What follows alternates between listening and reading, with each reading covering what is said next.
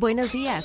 Bienvenido a Tu Shot Financiero para enterarte en pocos minutos de lo que está pasando en el mundo de los mercados financieros, las empresas y más. Nos encuentras todas las mañanas, de lunes a viernes, en tu plataforma de streaming favorita. Esto es Tu Shot Financiero, un podcast de Business Drive traído a ti por Inventa. Hoy es jueves 23 de noviembre y estas son las noticias del día. ¿Con qué empezamos? De acuerdo a los datos publicados por el INEGI este miércoles, las ventas minoristas cayeron 0.2% en septiembre respecto a agosto, muy por debajo del pronóstico de un aumento del 0.3%. Con este ya van dos meses consecutivos en los que no solo hay una caída en el consumo, sino que estos números también quedan por debajo del consenso, pues en agosto la cifra cayó 0.4%. En total, las ventas minoristas de México crecieron 2.3% interanual en septiembre, frente al aumento del 3.2% de agosto. Este es el porcentaje más bajo de crecimiento registrado por el INEGI desde febrero de 2021. ¿Qué es lo que está ocurriendo? Lo que estamos viendo es un efecto retardado de las ajustadas políticas monetarias de Banjico. Como la inflación continúa por encima del nivel objetivo del Banco Central y las tasas de interés siguen altas, se le está acabando el poder adquisitivo a los hogares mexicanos. Economía internacional.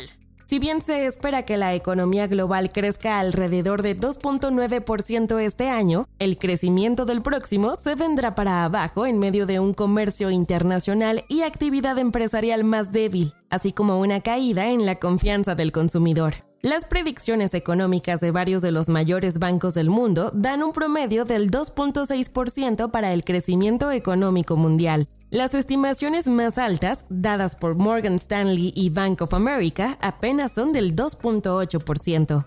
Lo positivo es que la mayoría de los economistas esperan que la economía global evite una recesión generalizada, con la posible excepción de recesiones leves en Europa y el Reino Unido. La eurozona es una de las regiones con las peores tendencias económicas en el futuro inmediato, sobre todo porque la inflación y las altas tasas de interés continúan derritiendo el poder adquisitivo de los consumidores mucho más que en México.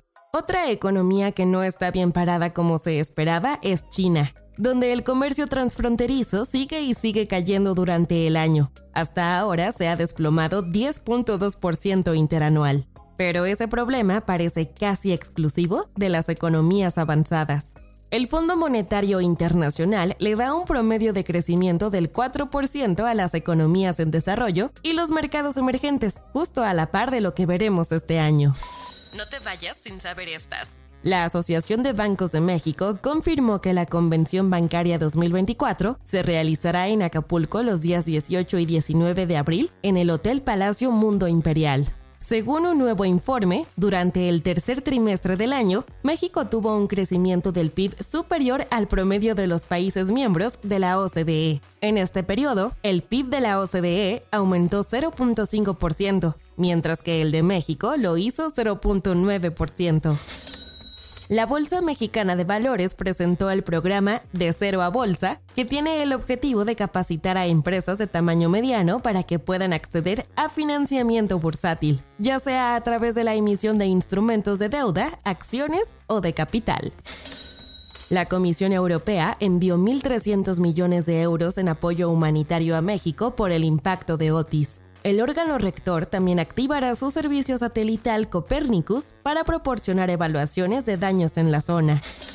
Los precios del petróleo cayeron luego de que la Organización de Países Exportadores de Petróleo retrasara una reunión sobre recortes de producción que originalmente estaba pactada para este 26 de noviembre.